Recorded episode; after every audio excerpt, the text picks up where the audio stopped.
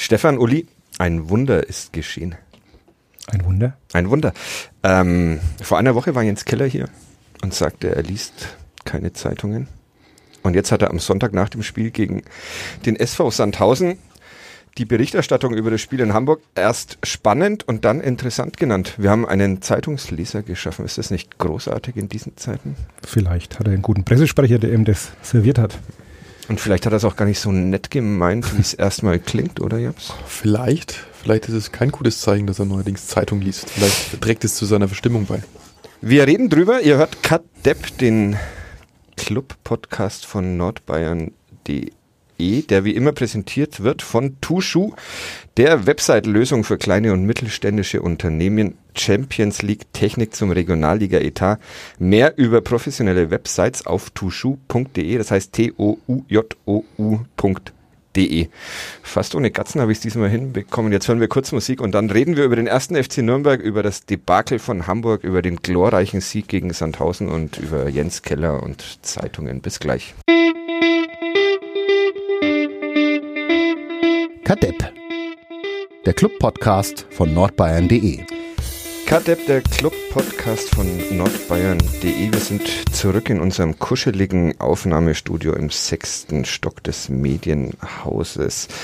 Äh, mit mir sitzen hier Stefan Jablonka, Redakteur bei der Nürnberger Zeitung, Uli Dickmeier, Redakteur bei der Nürnberger Zeitung. Ich bin der einzige von den Nürnberger Nachrichten. Ich heiße Fadi Kiblavi. Ähm, über was wollt ihr zuerst sprechen?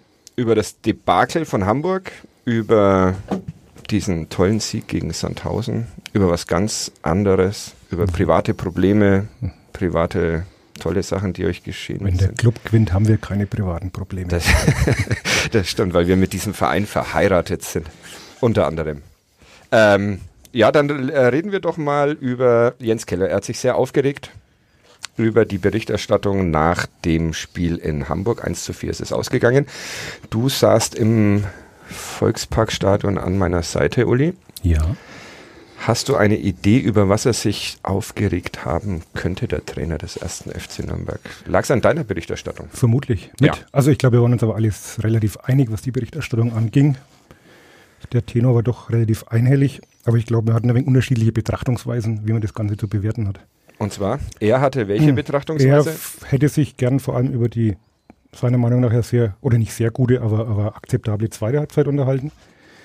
Ähm, wir haben uns sehr über die erste Halbzeit unterhalten. Und bei der zweiten Halbzeit bin ich ja auch der Meinung, dass man sich da ein bisschen, ähm, ja, wie sagt man, Sand in die Augen streut. Sagt man das so? Ich habe keine Ahnung, aber Ähm, du bist der Muttersprachler. de facto waren es ja äh, vielleicht 15 bis 20 gute, halbwegs gute Minuten. Es war auch jetzt nur die zweite Halbzeit gut. Also man ist dann nach der Halbzeit ein bisschen besser reingekommen, was ja sicher daran lag, dass der HSV da schon deutlich die Zügel ein bisschen, das sagt man so, die Zügel schleifen hat. lassen. Okay, wir schauen mal, so wie viele Floskeln und Phrasen du in diesen jetzt, äh, wir machen jetzt 120 Minuten Dann Phrasen-Podcast. ist man zum glücklichen Anschlusstor gekommen, das ja jetzt nicht rausgespielt war, war ein schönes Tor, soll man gar nicht schlecht reden, aber Sehr schön aufgelegt von Tim Leibold. Genau, äh, er war jetzt nicht gerade das Resultat einer Traumkombination, aber ein schönes Tor, egal wie, Tor ist Tor. Gut, und dann hatte man in der Phase ein bisschen äh, ein optisches Gleichgewicht, nenne ich es mal, bis zum Handelfmeter, der dann aber auch schon in der 68. Minute, glaube ich, kam. Und dann war das Ding ja durch. Also jetzt die ganze zweite Halbzeit zu glorifizieren, verstehe ich jetzt ehrlich gesagt nicht. Man Also der Club mal- war schlecht. Ja, der Club war schlecht. Überrascht dich das? Japs. Dass der Club so in dieses Pflichtspieljahr gestartet ist? Oder bist du nach der Vorrunde eh davon ausgegangen, dass es in die Hosen geht gegen Nein. einen Favoriten auf den Aufstieg? Nein, ich habe mir natürlich schon auch insgeheim erhofft oder die Wahrscheinlichkeit äh, als, als gegeben gesehen, dass das ähm, schon gut ausgehen kann, auch wenn der Gegner mit dem Hamburger SV natürlich schon vom Namen und von der Besetzung her ein unangenehmer und ein wahrscheinlich deutlich besser besetzter ist. Aber ähm, dass es dann mit 1 zu 4 und dann die besagte erste Halbzeit so blutleer vielleicht auch äh, in die Hosen geht, da war ich dann schon überrascht. Also das, da muss man sich dann schon teurer verkaufen, als es da passiert ist. Und ich finde es auch zu kurz gegriffen, jetzt nur die erste Halbzeit äh, aus des Trainers Sicht äh, dann so schlecht dastehen zu lassen und zu sagen, alles andere wäre besser und vielleicht auch sogar schon wieder gut gewesen. Die erste Halbzeit gehört zu diesem Fußballspiel dazu. Und wenn man da das Spiel verliert, dann hat man auch keine Möglichkeit mehr, es in der zweiten Halbzeit mit einer adäquaten erwarteten, angebrachten, besseren Leistung wieder rumzubiegen. Von daher war das Spiel verloren. Zum Fußball, äh, Fußballspiel gehört wahrscheinlich aber auch dazu, dass ein Trainer die Leistung immer ein bisschen das ist, positiver einordnen muss. Das ist sein gutes Recht. Und er kann natürlich sich auch über die Kritik beschweren, verstehe ich auch. Ist, ist auch sein gutes Recht als Trainer. Aber letztlich äh, sind wir jetzt nicht dazu da, irgendwie ähm, das schön zu reden. Wir haben das Trainingslager, glaube ich, sehr wohlwollend begleitet. Es war auch okay, muss man sagen. Und äh, waren dem Ganzen wirklich sehr aufgeschlossen gegenüber. Also wenn man die Berichterstattung vor dem Spiel anschaut, in allen Zeitungen, war das alles nicht euphorisch. Also Jens Keller hat ja auch von der Euphorie mal gesprochen, da habe ich auch gesagt, die habe ich eigentlich nie verspürt, weil da gab es auch keinen Grund dafür. Aber es war wohlwollend. Wir sind in Nürnberg. Und weil du es gerade sagst, Euphorie, wir haben das ja auch transportiert, wenn ich kurz anhaken darf. In der Pressekonferenz ist das Wort ja von ihm gefallen worden oder wiedergegeben worden auf Nachfrage. Und das haben wir ja transportiert auch im Vorfeld auf dieses Spiel hin, dass diese Euphorie da ist und das in den Mittelpunkt gerückt. Also wir sind jetzt auch nicht negativ in die Vorberichterstattung gegangen und haben uns dann an ja. Fakten orientiert. Gut, und wenn es halt so ist, äh, dass man sagt, man, man, wir haben ihr diesen Vertrauensvorschuss durchaus gehabt. Und wenn man dann so eine erste Halbzeit sieht wie in Hamburg und dann auch ganz ehrlich Spieler äh, hat danach in der Mixzone, die dann sagen, ja, irgendwie war man heute nicht richtig da, dann fragt man sich halt schon, was habt ihr denn jetzt die vergangenen vier Wochen gemacht, wenn man dann dahin fährt und dann nicht richtig da ist. Also es hat ja Gott weiß wirklich keiner erwartet, dass man jetzt nach Hamburg fährt. Das wird dann immer ganz so dargestellt, ihr habt ihr denn alle gedacht, wir kommen hierher und gewinnen 3-0, da geht es ja gar nicht drum. Es geht darum, dass man sich ordentlich verkauft und wenn man da in Frieden 2-1 verliert oder mal wegen 3-1 und sagt, okay, aber das war trotzdem positive Aspekte zu sehen und die Mannschaft hat sich gewehrt und es waren auch spielerische Verbesserungen zu sehen, dann ist das ja alles gut. Aber wie der Stefan gesagt hat, so eine blutleere erste Halbzeit, äh, wenn sie jetzt zur Halbzeit 4-0 gestanden hätten wir sich auch nicht beschweren dürfen.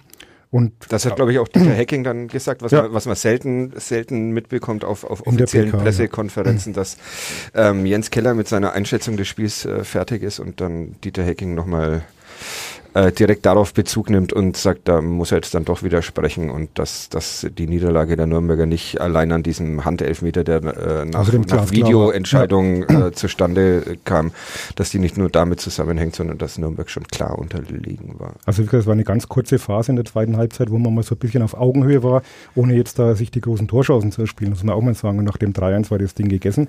Der Elfmeter war berechtigt und danach war es dann eh durch und äh, kam noch das 4-1 und wenn es ein bisschen blöd läuft, können die auch das fünfte oder sechste machen.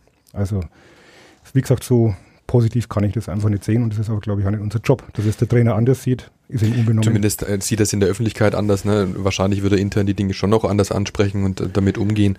Aber wir müssen eben auch das werten, was er dann eben sagt und was ja. die Spieler sagen. Und das hat dann eben auch zu dieser Einschätzung geführt, dass das alles ein bisschen euphorisch dann noch dargestellt wurde, ein bisschen zu gut als das, was es eben war. Dass das erst äh, intern anders anspricht, das ist ja auch am Sonntag, als er da nach dem Spiel gegen Sandhausen ein bisschen mit den Pressevertretern geschimpft hat. Es ist ein bisschen durchgeklungen, als er gesagt hat, sie haben auf, ein, auf eine Videoanalyse des HSV-Spiels verzichtet, weil sonst die Mannschaft mit zu viel negativer Energie in die Partie gegangen wäre. Also so böse stand das ja eigentlich in keiner Zeitung, wie es er da nochmal formuliert hat. Also das sieht, dass er, daran sieht man, dass er wahrscheinlich auch keine allzu große Meinung hat von diesem Spiel in Hamburg.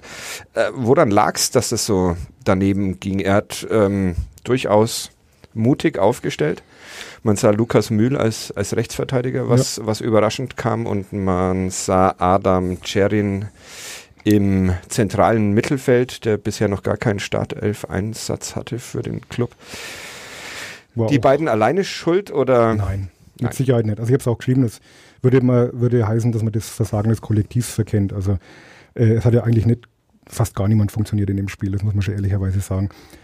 Ähm, aber die Aufstellung war natürlich sicherlich ein, ein Puzzleteil, was uns alle überrascht hat, wie wir es gesehen haben. Also, wie gesagt, Lukas Mühl hat es im Trainingslager gegen Sofia auch rechts gespielt. Ähm, wir waren da nicht mehr im Trainingslager, aber nach Augenzeugenberichten eines Kollegen war die Leistung jetzt nicht so, dass man sagt, das muss man jetzt unbedingt wiederholen. Mhm. Und das war die super Idee. Er hat es dann zwar erklärt, Jens Keller, was er sich dabei gedacht hatte, aber wenn es halt nicht aufgeht, muss man mehr halt Geschwindigkeit halt und mehr, mehr Größe, hat gesagt, mehr Größe bei den eigenen Standards. Das ist natürlich dann blöd, wenn man eigene Standards gar nicht hat. was er allerdings auch zugegeben hat. Ja. Also das, äh, aber da muss man sich dann natürlich messen lassen an den Entscheidungen. Wenn es gut geht, wird er gefeiert. Wenn es schlecht geht, war es halt keine so gute Idee. Und Cherin war jetzt im Trainingslager, das war okay, was er gespielt hat. Aber in so einem Spiel dann ein 20-Jährigen, der noch kein Spiel von Anfang an gemacht hat. Glaube ich, 28 Minuten hat er bislang gespielt, verteilt auf drei Kurzeinsätze. In so einem Spiel dann diese Position anzuvertrauen, zumal es ja auch nicht unbedingt seine Position ist. Also Jens Keller hat auch schon gesagt, eigentlich ist es eher so der typische Achter. Mhm. Ähm, nicht unbedingt der Zweikämpfer vor dem Herrn. Technisch gut, ballsicher eigentlich, auch wenn er da ein bisschen uns Lügen gestraft hat mit der Aktion vor dem 0-1. Aber ich glaube, das war nicht unbedingt seine Position und Fabian Nürnberger hat es dann gestern doch schon wesentlich besser gemacht. Jetzt auch nicht überragend, solide, aber besser. So einen jungen Spieler nach 41 Minuten war es dann, glaube ich, in Hamburg, musste, musste Cherin vom Platz und Nürnberger kam für ihn. Sieht man immer mal wieder. Ist es okay oder ist es, kann man dann die vier Minuten bis zur Pause noch äh, warten und dann vielleicht Cherin nicht diese diese große Bühne da geben, wo er dann vom Platz runter muss unter den Augen von 40.000 Zuschauern. Wie hättest du es gemacht? Ja, auf jeden Fall. Doch, ich jetzt denke ich auch noch bis, bis zur Halbzeit rausgequengelt, wie man so schön sagt, und äh, hätte dann das sauber vollzogen. So ist es immer weniger Geschmäckle, weil, weil alle Ei, äh, Augen auf ihn gerichtet sind und weil sich jeder denkt, naja, wenn man vor der Halbzeit ausgewechselt wird, wenn man gerade einen Fehler gemacht hat vor dem Tor, dann hat es so seinen Grund und dann wird es dann natürlich noch überdeutlich gezeichnet und dann wäre die Halbzeit sicher besser platziert gewesen.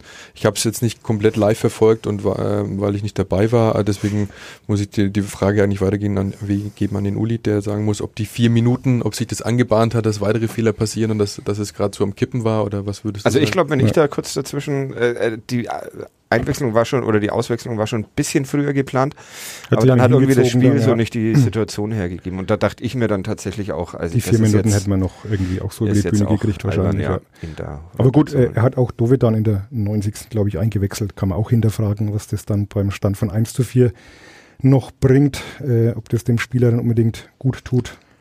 Punktprämie auf jeden Fall nicht. nicht. Gestern äh, äh, gegen den SV Sandhausen am Sonntag ähm, hat Patrick Erras die zumindest noch bekommen. Der ja. ist auch relativ spät auf den Platz äh, gekommen. War das Spiel in Hamburg vercoacht? Also ich weiß, Jens Keller ja, hat keine besonders hohe Meinung vom Fußball-Sachverstand von Sportjournalisten. So können wir jetzt eh nichts kaputt machen. Ne? Genau. Das Nein, er würde uns eine Fortbildung raten und ich letzte Woche war ich leider nicht schlagfertig genug, um zu sagen, dass das mit dem Fortbilden in Nürnberg schwierig ist, wenn man da immer nur den also ich, ich Club spielen sieht, aber ich behaupte sei damit nachgeholt. Ich behaupte ja mal, dass Jens Keller mit Sicherheit mehr Fußball-Sachverstand hat als wir drei, die wir hier sitzen. Äh, wir haben die wenigsten Bundesligaspiele, glaube ich, im Vergleich. Ähm, ich glaube, der Japs war mal in der erweiterten Landesliga. Hast du gespielt? Oder? Hm. Im Jugendbereich vielleicht, in der Bayernliga, aber darüber hinaus war es dann die Bezirksliga. Nein, also so ein, so ein Trainer denkt sich ja was dabei. Er hat gestern auch nochmal betont, dass das äh, keine Ex Spiel keine Experimente waren, sondern er sich schon was dabei gedacht hat. Es ist halt nicht aufgegangen. Und das Paralleluniversum, wo man sieht, wie wäre es denn jetzt gelaufen, wenn man vielleicht Olli Sorg auf rechts gestellt hat, der jetzt auch keine tollen Leistungen vorher geboten hat. Ähm, wie wäre es gelaufen, wenn man gleich Nürnberger vielleicht auf der Sechs spielen hätte lassen, das, das wissen wir ja nicht. Hätte genauso ausgehen können. Insofern von vercoacht, da wäre ich jetzt vorsichtig, das würde ich mir nicht anmaßen wollen, das dann daran festzumachen. Aber Willst du dir das anmaßen? Ja, nee, auf keinen nee. Fall, weil ich das Spiel auch nicht komplett 90 Minuten gesehen habe, von daher wäre es blöd. Ich habe bei solchen Entscheidungen immer so die so den Eindruck, da will der Trainer irgendwas Besonderes machen, irgendwas, mit dem er, mit dem er alle überrascht. Ja, so eine Überraschung. Und das, das geht ja auch relativ ja, oft in die Hose. Und dann, ich habe das Gefühl, Lukas Müll war auch sehr überrascht. und ja. ist es heute noch wahrscheinlich. Ja. ja, das war, also das hätte man wahrscheinlich schon ein bisschen ahnen können, dass Lukas Müll momentan nicht so mit dem breitesten Selbstbewusstsein ausgestattet ist und dann noch auf einer Position, die er eigentlich sonst nicht spielt, ähm, dass das nicht, nicht äh, zu einer optimalen Leistung führen muss, das war eigentlich klar. Danach waren noch ungefähr, ich bin so schlecht in Mathe, 18 Stunden Zeit, um, Mindestens. um, um noch einen neuen Spieler zu, zu verpflichten. Äh, sie haben es nicht getan. Alle Welt, wir eingeschlossen, haben damit gerechnet, dass man zumindest nochmal versucht, vielleicht einen für die Position zu finden, auf der Cherin am Donnerstag spielen durfte. Zerin, Cherin. Knetzstar Cherin. Knetzstar Cherin. Nicht, nicht, nicht zu wechseln mit Knetzler. ähm, warum kam keiner mehr? Wart ihr überrascht, dass keiner mehr kam? Ja, vor allem, weil man ja mit äh, Jäger und Petrak auch noch zwei Sechser abgegeben hat. Mhm. Dann dachte ich also schon, wenn sie die zwei abgeben, dann haben sie da schon was in der Hinterhand. Also Kaderverkleinerung ist ja gut und schön. Aber so ein paar Optionen braucht man halt auf der Position doch noch. Und es war ja schon so, dass man allgemein gesagt hat, es ist so ein, eine Problemzone im Spiel des ersten FC Nürnberg. Ich war schon überrascht, aber offenbar haben sie wirklich einfach nicht diejenigen gekriegt, die sie auf der Liste hatten. Also Sie waren auch der Meinung, dass es da Verstärkung braucht. Naja, Sie haben sich ja dann so ein bisschen, äh, haben so formuliert, dass Sie defensiv die Mannschaft verstärken wollten, ohne das jetzt positionsbezogen vorher festzulegen. Und das hat man mit Mafropanos und Heise letztlich gemacht, halt ein Innenverteidiger und ein Linksverteidiger. Äh, und irgendwo habe ich dann die, die Logik gelesen. Entweder dass, in, in, Innenverteidiger oder ein Außenverteidiger. Oder, oder, ja, oder dass in, auch durch Mafropanos, äh, durch den neuen Innenverteidiger, dann auch das Mittelfeld entlastet würde. Hm, okay, also wenn man das so sieht. Aber ich da glaub, braucht man dann keinen mehr, der die anderen aufhält, weil Hinten kommt dann. Ich glaube, sie haben einfach keinen gekriegt und mhm. bevor sie dann halt Ilicevic 2-0 irgendwie sich holen, haben sie gedacht, dann lassen wir es halt. Wobei wahrscheinlich das noch als kleiner Einschub, dass mit der Petrak-Ausleihe gar keine so schlechte Idee war. Ich glaube, in einem Kicker-Live-Ticker vom äh, Spiel, Spiel von Dynamo gestern gegen Heidenheim war eine Szene beschrieben, Petra kriegt im Mittelfeld den Ball und hätte die Chance auf den öffnenden Nach Pass, weil sich vorne einer anbietet, aber er entscheidet sich dann Nach doch für den Querpass und damit ist die Situation auch beendet. Also so viel. Liebe Grüße an André ja. Petrak, ja. ein verdienter Spieler beim ersten FC Nürnberg. Ähm, ja, also keine Neuzugänge also zumindest auf dieser Position im defensiven Mittelfeld. Dafür den äh, gerade schon angesprochenen Innenverteidiger, der am Sonntag gegen Sandhausen ein Weltklasse-Spiel gemacht hat. Japs, sagt der gesagt, Trainer. Hat der Trainer gesagt. Siehst genau. du genauso? Ähm, ist es möglich, Weltklasse in der in der zweiten Liga Weltklasse zu sein? Das ist, ist glaube ich, schon schwierig. Er glaube ich, er wollte ihn herausheben, das, das andere Extrem bilden zu dem Verriss, den er so wahrgenommen hat nach dem Hamburg-Spiel. Wobei, da muss ich auch nochmal kurz nachfragen, wo gab es denn diesen Mavropanos-Verriss? da hat er gestern mehrmals ähm, drauf herum. Gab es eigentlich, also wir haben ihm in den Noten eine 5 gegeben, mhm. wie aber auch so vielen anderen in dem Spiel. Mhm. Und das fand ich jetzt auch angemessen. Mhm. Also er hat äh, ganz am Anfang schon eine Szene gehabt, wo er Hinterseher enteilen lässt, der dann plötzlich allein vor Martenia stand, mhm. wo er sich ein bisschen verschätzt. Dann verursacht er den Elfmeter, relativ plump. Und ansonsten war da jetzt nicht viel Stabilität zu sehen. Und natürlich kann man so einen Spieler nach einem Spiel nicht äh, ein endgültiges Urteil fällen, das ist ja auch klar. Ja. Das war aber auch gar nicht Sinn der Sache. Aber letztlich müssen wir die 90 Minuten bewerten, die wir sehen. Da kann ich jetzt nicht sagen, der könnte es aber eigentlich besser und man muss doch jetzt berücksichtigen, nee, es war in dem Spiel was einfach mangelhaft. Hm. Und ähm, jetzt haben wir schön den Japs wieder aus dem ja, Dings Entschuldigung. Ja, Wahnsinn. also Weltklasse, da waren wir, glaube ich. Genau, der Trainer hat ja gesagt, man hätte ihn niedergeschrieben. Und, und das habe ich jetzt auch nirgendwo wiedergefunden, in, in, in dem, so detailreich, wie er es da beschrieben hat. Aber ähm, er hat auf jeden Fall ein sehr gutes Spiel oder ein gutes Spiel gemacht. Er hat eine 2, glaube ich, bei uns bekommen. Und er hat auf jeden Kicker Fall auch. Ich eine Monster-Grätsche nach dem gehaltenen Elfmeter mhm. angebracht, die vielleicht im Ganzen ein bisschen untergegangen ist. Deswegen hebe ich es gerne nochmal hervor. Das war schon, man hat gesehen in, in, in der Wiederholung, wie er am 16er stand und äh, da war einfach mental und gesehen hat, okay, er läuft an, er schießt, der Ball wird pariert und dann war, war quasi der rechte Fuß schon zur Grätsche äh, formiert und dann hat er den gerade noch vom Schlappen gekratzt. Wobei wir auf der Tribüne alle mal kurz den Eindruck hatten, hoch hätte gleich der nächste Elfmeter sein. Ja, aber können, er war da tatsächlich deutlich in, früher am Ball und hat damit den Ball geklärt und dann in den Gegner so ein bisschen noch mit reingerauscht. Ja. Das war auf jeden Fall sehr gut und ansonsten klar, man hat seine Qualität auf jeden Fall auf dem Spiel gesehen, auf dem Spielfeld gesehen und war ein, war ein wichtiger Bestandteil der Mannschaft, dass es auch mal wieder zu Null ging. Irgendeiner, ich glaube, Christian Matenja war es, aber ich kann mich nicht mehr ganz erinnern, hat gestern auch gesagt, dass er so gut vorwärts verteidigt hat, der mhm. Mavropanos. Bedeutet was? Ja, er war enger Mann, glaube ich. Also das muss man ihm zugestehen, was in Hamburg noch ein bisschen gefehlt hat. Mhm. Im Prinzip hat er das jetzt gezeigt, was man auch die Eindrücke, die man auch im Trainingslager hatte. Deswegen mhm. waren wir vielleicht auch so ein bisschen enttäuscht in Hamburg, dass er das da eben gar nicht auf den Platz gebracht hat. Weil er ist ja körperlich äh, eine Kante, ist robust, äh, ist auch, glaube ich, jetzt eher ein rustikaler Verteidiger. Das hat man auch gesehen in einigen Szenen, ähm, wo der Ball ein bisschen verspringt. Also der Filigrantechniker ist es, glaube ich, nicht. Muss er auch nicht sein auf der er Position. Er wird dich Lügen strafen. Aber er hat ein paar schöne Spielverlagerungen gehabt, ein paar schöne Diagonalbälle auch gespielt. Also das war rundum gelungen. Philipp Heise, der zweite Winter-Neuzugang Linksverteidiger, auch ein Weltklasse-Spiel, Japs, oder? Nee, ordentlich würde ich sagen. Also man hat gesehen, dass er dass er die Räume vor sich zu nutzen weiß, dass er auch mal äh, mit vorgeht und auch die, die, das 1 zu 0 hat er ja schön auf, aufgelegt mit der Flanke auf, auf kurz gehalten und dass äh, mich frei den Kopf nur noch reinhalten brauchte. Ähm, da hat man schon gesehen, dass da Potenzial da ist. Es ist ihm nicht alles gelungen, deswegen war, war, es, war es ein durchschnittliches, ordentliches Spiel. Ein wichtiger Neuzugang auch, linke Seite, Problemseite und einer, der die Probleme lösen kann. Ich denke schon, also dass, dass es äh, der richtige Ansatz war, die Abwehr zu stabilisieren. Dafür spricht, sprechen ja die Gegentore, die man bekommen hat. Äh, und wenn man da äh, Qualität zuführen kann, ist das mit Sicherheit richtig. Und wie gesagt, im Verbund sah das gestern schon ganz gut aus, auch wenn ich das Gefühl hatte, dass ähm, der Gegner sich auch schwer getan hätte, in den nächsten zwei Stunden vielleicht noch ein Tor zu schießen. Ich glaube, das war so ein Spiel, da hat für die einfach nicht so viel nach vorne geklappt für den ersten FC Nürnberg doch einiges, auch dank Michael Frei, der dann noch gelb-rot gesehen hat und sehr schön dann auch bei uns in der Mixzone gesagt hat, dass er zwar mm, den Linienrichter beschimpft hat, aber dass das sicherlich nicht das Schlimmste war, was er jemals gesagt Richtig, hat. sonst hätte es auch keine gelbe Karte dafür gegeben, sondern eine rote. Ähm, diese neue Regelung, dass äh, Schiedsrichter sowas sofort ahnden seit der Winterpause oder noch strikter ahnden, wenn Spieler abfällige Gesten machen oder ein bisschen hinterher mosern. Gut. Ab, absolut. Absolut, absolut gut. gut.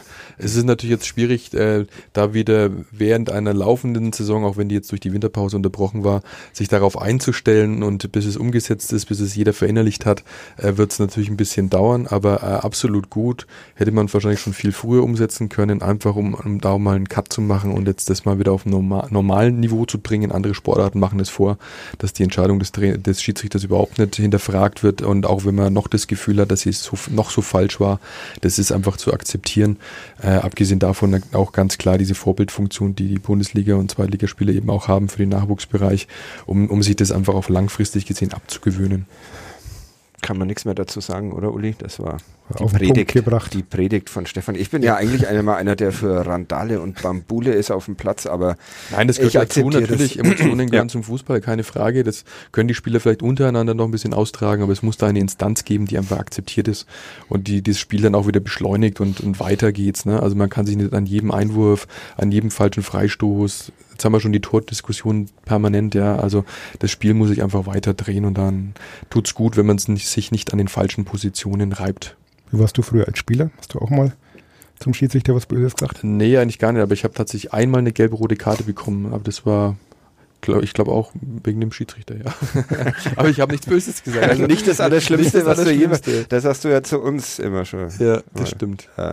Äh, war dir überrascht, dass das so souverän vonstatten ging gestern äh, am Sonntagnachmittag, dieser, dieser 2 zu 0 Sieg gegen Sandhausen. Das ist ja doch, du hast eine Vorbereitung, äh, fühlst dich einigermaßen gut, fährst dann nach Hamburg, kriegst die erste Watschen, liest am nächsten Tag Zeitungen oder kriegst Zeitungen vorgelesen, kriegst dann die nächste Watschen. Also dann war das am Sonntag eigentlich ganz okay, oder? Souverän finde ich jetzt ein wenig zu hoch gegriffen. Ähm, habe ich souverän gesagt? Souverän ah, okay. ja. Ich glaube, das ist der Euphorie irgendwie. Weltklasse habe ich auch. Mehrfach.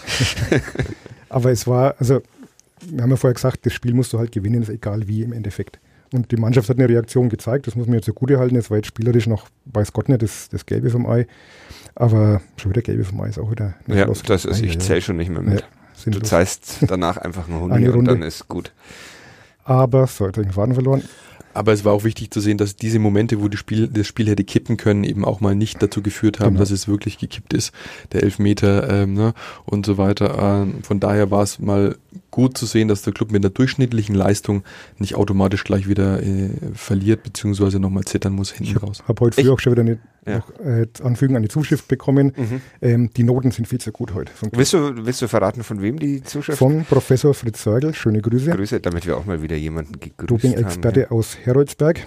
Ähm, der auch ein begeisterter Leser unserer Clubberichte ist und da immer gern diskutiert ein bisschen. Und der meinte eben, die Noten wären viel zu gut ausgefallen und Sandhausen wäre eigentlich besser gewesen. Und was wäre denn gewesen, wenn der Elfmeter reingeht? Okay, das mag sein, aber die Situation hatte ja der Club auch schon oft. Was wäre, wenn vielleicht das Gegentor da nicht fällt ja. oder diese Aktion nicht ist. Fußball ist halt kein Konjunktivspiel. Sie haben die entscheidenden Szenen irgendwie über die Bühne gebracht erstmal. Sie haben das 2-0 nachgesetzt, was auch sehr wichtig war. Also haben wir alle so auf der Tribüne auch ein bisschen gesagt, naja, lang mit dem 1-0, lang geht es vielleicht nicht mehr gut. Man bräuchte schon das zweite Tor und das kam dann auch wirklich kurz nach der Pause. Und großartig von Robin Hack und von Johannes Geis, muss man vielleicht Geis, auch noch ja. erwähnen. Also ein Schöner Pass, schön abgeschlossen von Robin Hack, muss man sagen. Also auch zwei wirklich schöne Tore, muss man, muss man auch mal anerkennen. Und danach war dann irgendwie auch, ja, der Elfmeter nochmal so ein bisschen, wo man ein bisschen zittern musste, ob das jetzt gut geht. Aber letztlich war Sandhausen an dem Tag einfach auch wirklich extrem abschlussschwach und harmlos. Und das ist dann nicht das Nürnberger Problem, sondern den ihr Problem. Ich bin immer noch im Überlegen, wo du mit dem Satz hin wolltest, äh, wo irgendwann dann das Gelbe vom Ei vorkommt. Das ist, das ist spielerisch noch nicht so toll Ah, war. okay. Ja. Tatsächlich war Sandhausen äh, sah ein bisschen gefälliger aus. Also die hatten auch nach dem 1-0 hatten die dann zwar nach Standardsituationen, aber da auch äh, Oder hatten einen, diesen viele. einen Kopfball, den Christian Ja. Martenja hält, der andere, der knapp am Ja, Tor vorbei. Sie sind oft zum Kopfball gekommen. aber es ist sagen. wahrscheinlich auch normal. Der Club ist so im im Panikmodus Abstiegskampf irgendwie drin. Ja. Da darf man wahrscheinlich nicht erwarten, dass es zu, zu schön ausschaut spielerisch. Es gab dann mal noch eine Situation, wo, wo Frei mit der Hacke Hack frei spielt und der dann neben das Tor schießt. Da sahen wir mal wieder so ein bisschen, wie das aussehen Mhm, könnte. Das stimmt, also der Spielwitz ist, ist, ist nicht so ausgeprägt momentan. Äh, ist natürlich nachvollziehbar, wenn das Selbstvertrauen nicht da ist und wenn man weiß, dass Fehler schnell bestraft werden können. Ähm, deswegen war es umso wichtiger, dieses Spiel gewonnen zu haben.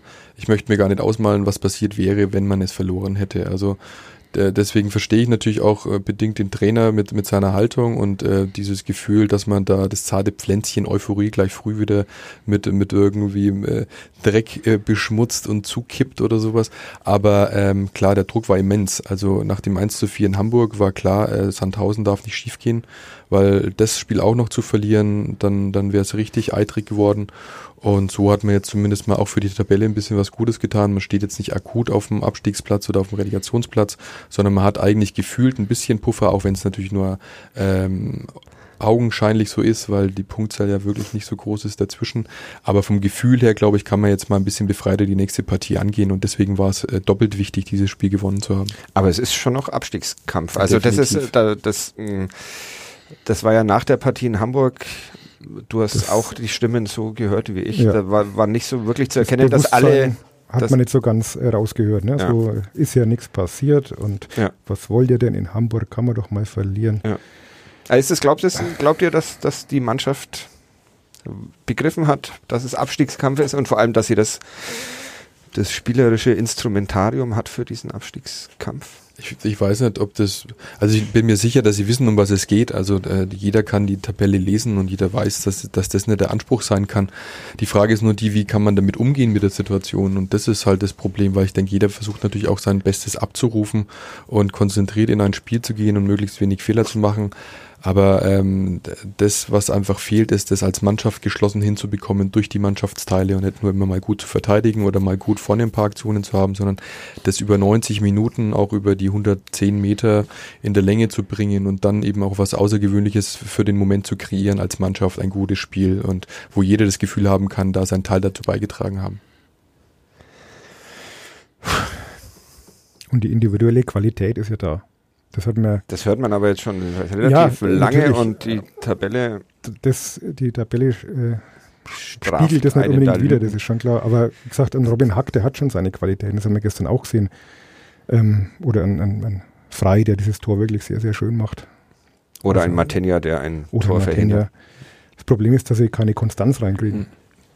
Genau, im nächsten Spiel kann es schon wieder kippen. Ja. Also jetzt äh, Osnabrück. Warum ist das so? Wa- Warum ist das so eine so eine psychisch labile Mannschaft? Oder habt ihr habt ihr in den jetzt absolvierten 20 Partien habt ihr eine Erklärung gefunden?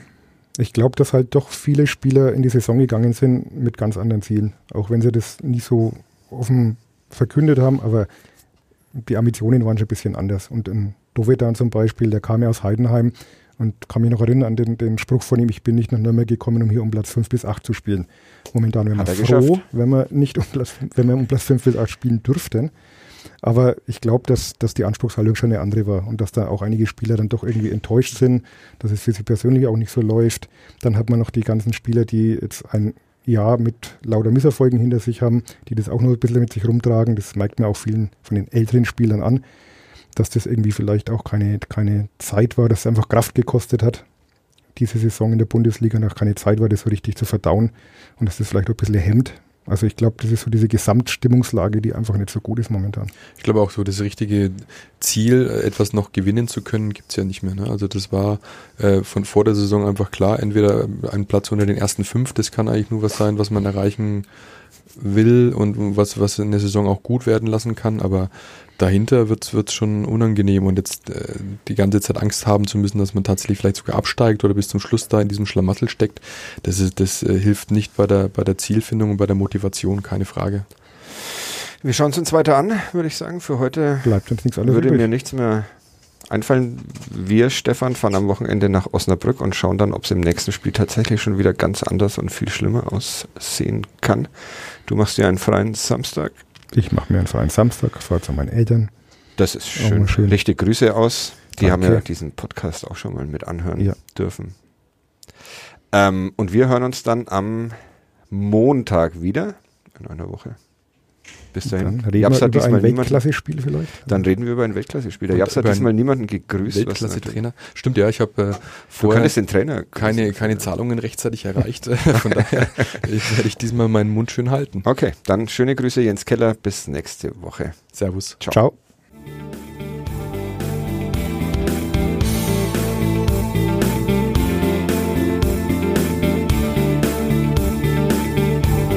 Mehr bei uns im Netz auf nordbayern.de.